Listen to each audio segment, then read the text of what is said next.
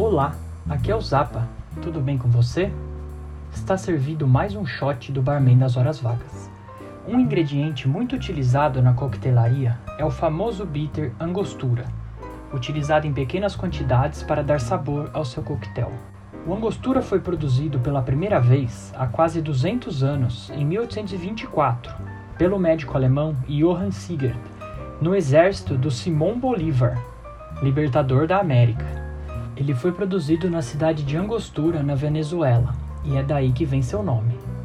Originalmente foi feito como um remédio para problemas estomacais dos soldados do exército do Bolívar, e ele era feito, assim como hoje, uma mistura de diversas ervas e raízes locais.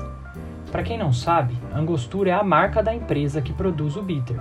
Muitas vezes acontecem com eles o mesmo que com a marca Gillette ou Cotonete, que são marcas que acabam virando sinônimo do item que produzem.